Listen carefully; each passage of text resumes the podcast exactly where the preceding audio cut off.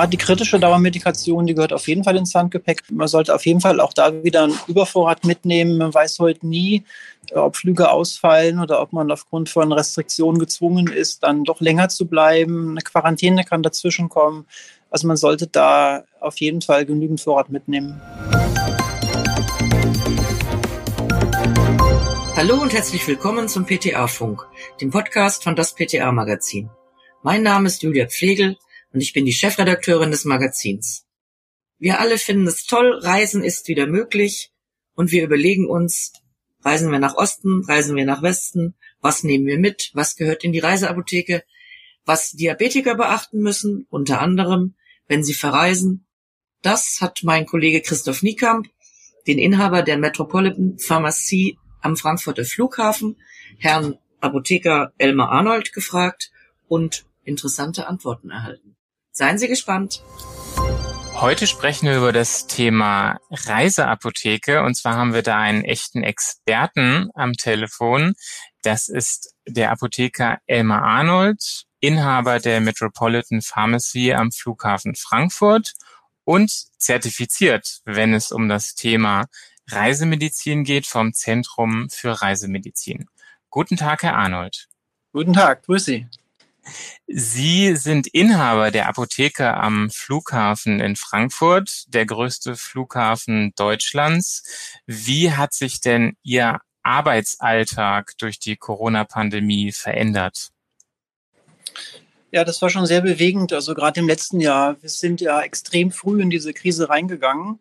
Als Deutschland noch im Winterschlaf war, haben wir schon die ersten Anzeichen aus Asien gemerkt dass die Schutzausrüstung massiv angezogen hat und wir auch unsere Lager dann sehr voll gemacht haben, gerade mit äh, Schutzausrüstung, sprich äh, Masken. Und ähm, nach dem ersten Shutdown äh, sind wir aber regelrecht implodiert.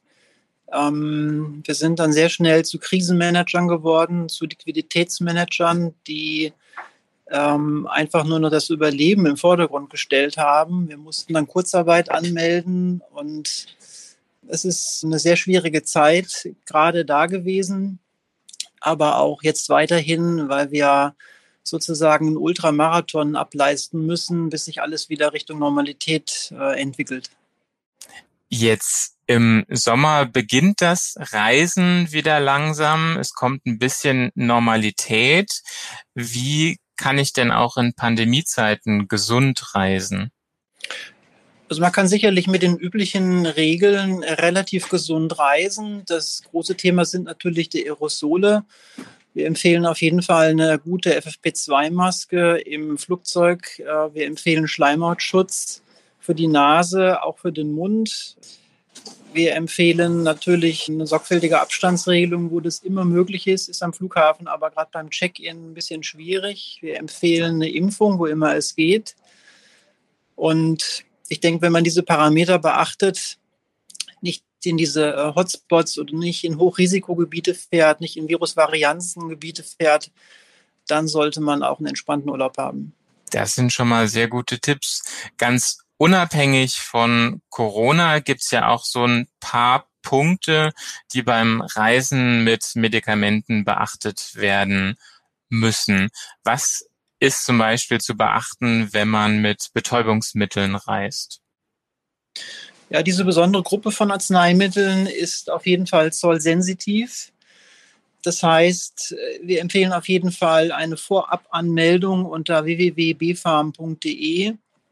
Dort gibt es Formulare für die BTM-Mitnahme im Schengen-Raum, aber auch im Non-Schengen-Raum. Wir empfehlen auf jeden Fall einen, einen ordentlichen Vorrat von ungefähr einem Drittel der Medikamente mitzuführen, das Rezept auch nochmal zu kopieren, diese BTMs am Mann zu haben und einfach ähm, dann vielleicht nochmal, äh, wenn es sich um transdermale Sachen handelt, auch die Temperatur im Auge zu behalten. Wichtige Hinweise. Eine andere Gruppe, die beim Reisen ein bisschen aufpassen muss, sind Diabetikerinnen und Diabetiker.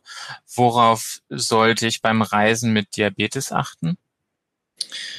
Die Diabetiker sind, äh, Sie sprechen das gut an, das ist eine sehr sensitive Gruppe, weil sie auf der einen Seite oft mehr körperliche Aktivität macht, die den Insulinverbrauch erhöht. Auch haben wir oft mit Hitze zu tun, was auch da nochmal oft ein mehr, manchmal aber auch ein Minderverbrauch darstellt. Das heißt, man muss öfters messen.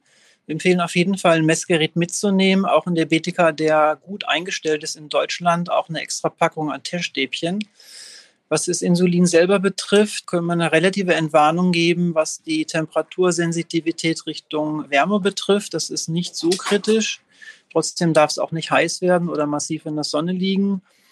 Dann haben wir noch diese ähm, Temperatur oder diese, diese Zeitverschiebung zu beachten. Wir haben sozusagen im Westen eine gewisse Insulinlücke.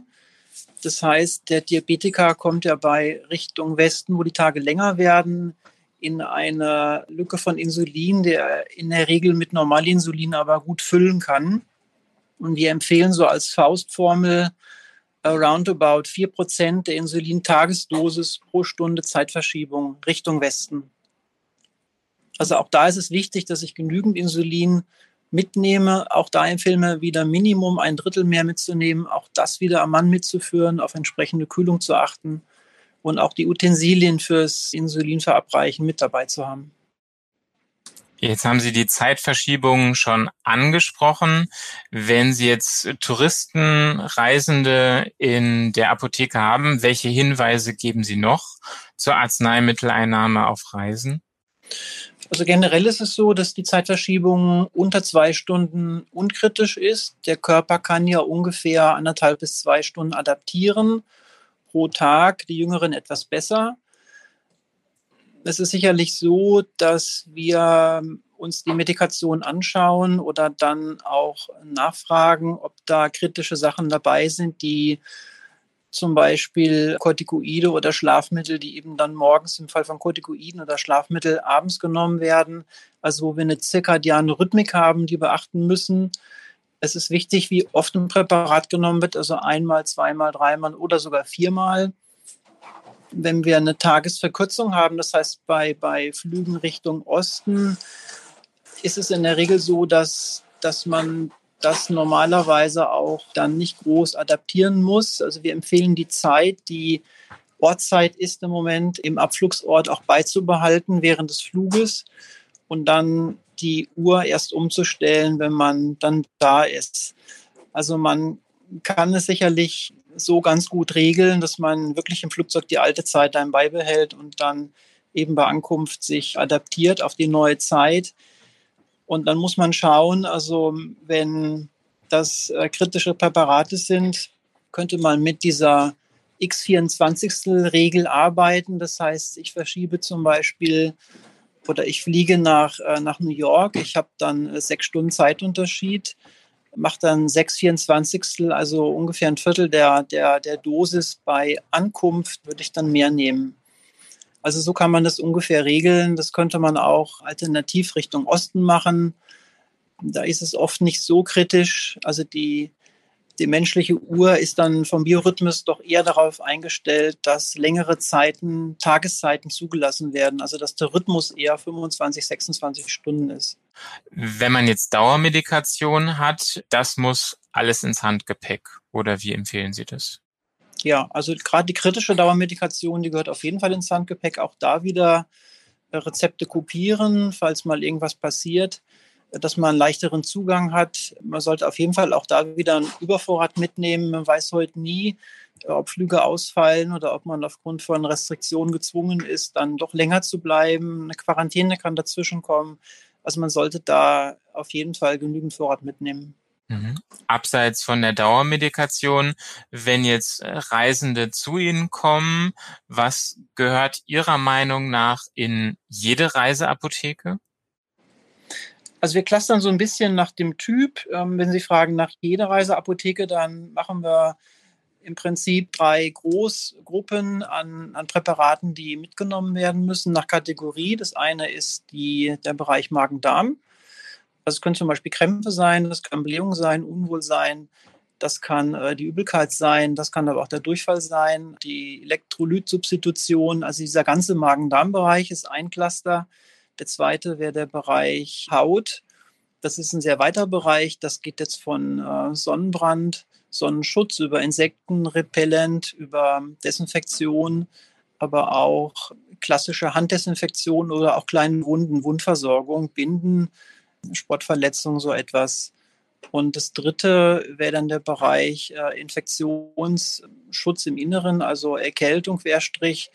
Das ist häufig ein Thema bei Klimaanlagen, dass wir dann doch die Schleimhäute reizen, dass wir äh, austrocknen, dass wir uns verkühlen.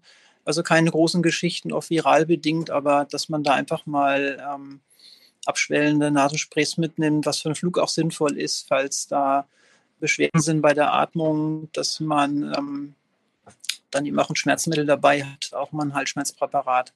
Das kennt jeder, glaube ich. Man fliegt in den Süden und denkt, jetzt wird's warm und dann holt man sich eine leichte Erkältung so wegen es. der Klimaanlagen. Ja.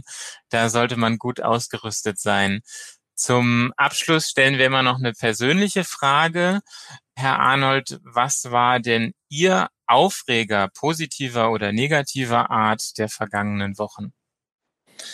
Also mich hat sehr gefreut, dass Deutschland gut über diese dritte Welle hindurchgekommen ist und dass die Zahlen so massiv runtergegangen sind, dass wir alle dann einfach ähm, wieder ein Stückchen Freiheit hatten.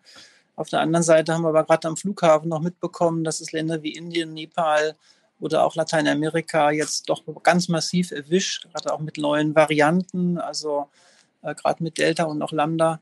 Und da müssen wir schon extrem vorsichtig sein. Das war schon bedrückend zu sehen, wie viel Not und, und Leid gerade in diesen Ländern ist. Für uns war es am Flughafen hier in Frankfurt dann doch ähm, ja, ein bisschen erstaunlich, dass der Flughafen doch so langsam hochfährt. Also wir liegen immer noch bei minus 80 Prozent ungefähr. Und es ist ein gefühlter Shutdown. Also die Geschäfte haben immer noch zu und bewegt sich sehr wenig. Der Flughafen ist immer noch im Dornröschenschlaf. Dann hoffe ich, dass er bald wieder komplett aufwacht. Und ja, das hoffen wir auch. Äh, bedanke mich für Ihre Zeit und das Interview, Sehr Herr gerne. Arnold. Auf Wiederhören. Wiederhören. Das war unsere aktuelle Episode vom PTA Funk, dem Podcast von das PTA Magazin. Danke an alle, die uns zugehört haben, uns downgeloadet haben. Danke an alle, die uns liken und abonnieren. Bis dahin und zum nächsten Mal.